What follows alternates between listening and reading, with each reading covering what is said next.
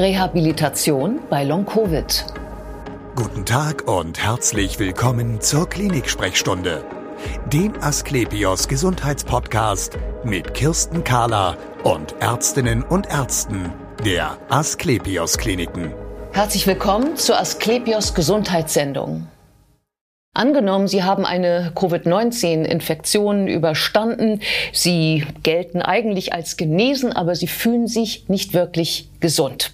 Stattdessen fühlen Sie sich vielleicht schwach und müde oder Sie haben unterschiedliche Symptome. Je nach Mensch kann das sich sehr stark differenzieren. In diesem Fall kommt vielleicht eine Reha-Maßnahme für Sie in Frage, die Sie wieder auf die Beine bringt. Bei mir ist jetzt Professor Dr. Andreas Dörsch. Er ist Chefarzt der Inneren Medizin, Pneumologie und Onkologie an der Asklepios Parkklinik Bad Salzung. Schön, dass Sie da sind, Herr Professor Dörsch. Vielen Dank. Vielleicht lassen Sie uns doch noch einmal diesen Begriff Long-Covid klären. Was heißt das eigentlich? Long-Covid verwendet man die Definition des British NICE Instituts, ist ein Überbegriff.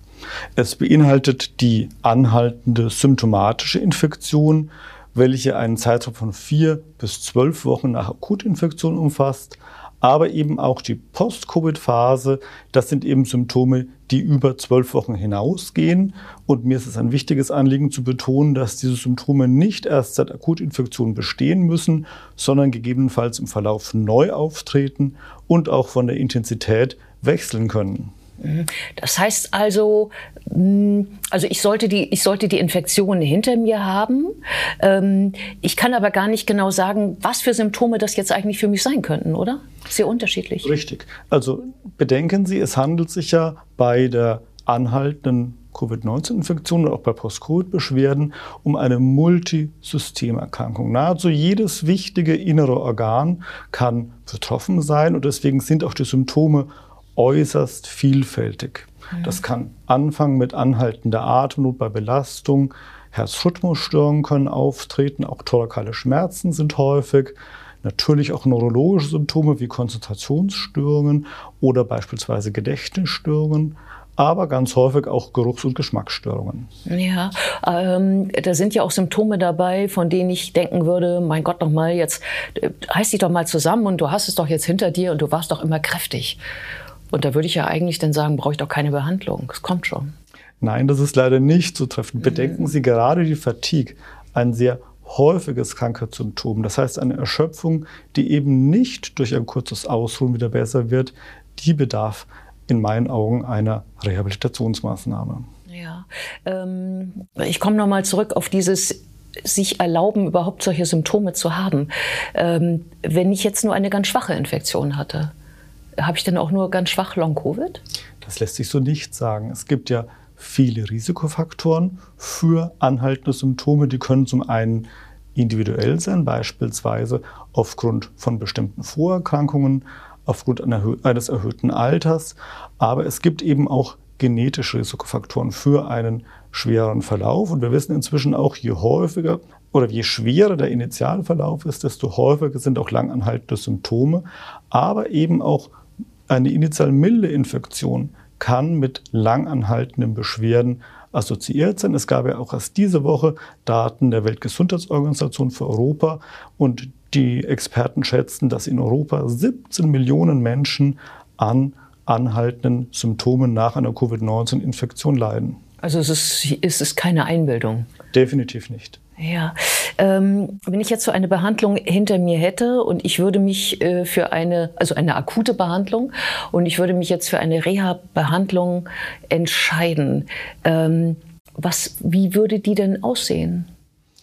Also es gibt ja zum einen mehrere Wege, wie sie zu uns ins Hause kommen. Zum einen eben als Direktverlegung aus dem Akutkrankenhaus als klassische Anschlussrehabilitation bzw. Anschlussheilbehandlung. Das kann auch eine kurze Phase der Entlassung ins häusliche Umfeld beinhalten.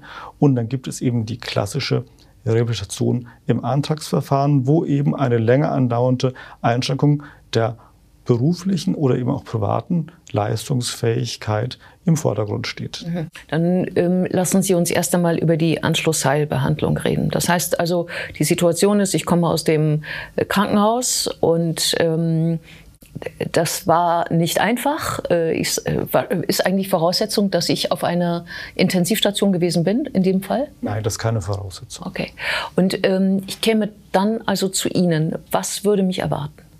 Also bei uns steht ein sehr ausgeprägtes und großes Aufnahmescreening erstmal im Vordergrund. Wir schauen eben, was sind die Einschränkungen des Patienten. Wir führen deswegen verschiedene Untersuchungen durch. Das beinhaltet beispielsweise eine Lungenfunktionsdiagnostik, eine Blutgasanalyse, eine EKG-Untersuchung und noch verschiedene andere apparative Untersuchungen und auch Laborverfahren mhm. und auch Fragebögen, weil gerade das Assessment ist eben wichtig zu wissen, wo fühlt sich der Patient limitiert, wo müssen wir gemeinsam die Weichen stellen hin zu weniger Leidensdruck. Mhm. Und wie ginge das dann weiter?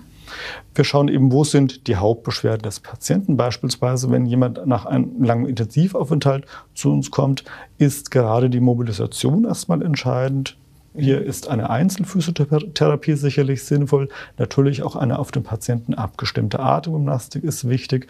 Und gerade wenn nach einem langen Intensivaufenthalt beispielsweise das Schlucken oder das Sprechen noch gestört ist, eine intensive logopädische Betreuung.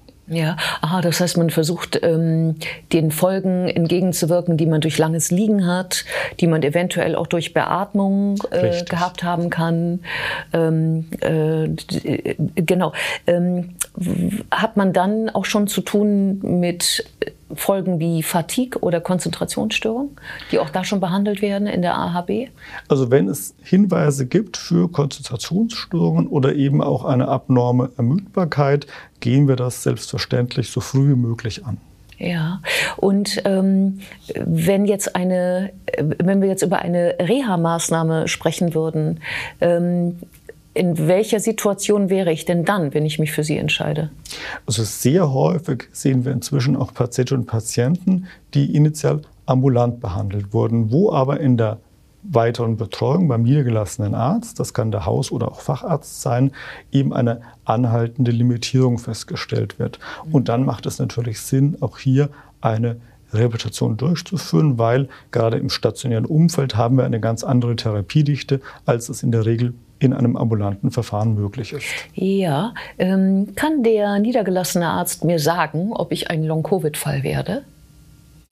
Also es gibt natürlich also Empfehlungen, beispielsweise sollten alle Patienten, die trotz intensiver ambulanter Betreuung nach vier Wochen nach Infektion noch eine Beschwerdesymptomatik aufweisen. Das sollte sehr genau geprüft werden, ob hier nicht weitere Maßnahmen einzuleiten sind. Das beinhaltet zum einen die Diagnostik. Das heißt, es ist ganz wichtig, dass auch andere Ursachen der Beschwerdesymptomatik ausgeschlossen werden, beispielsweise eine Herzmuskelentzündung oder auch eine Lungenembolie.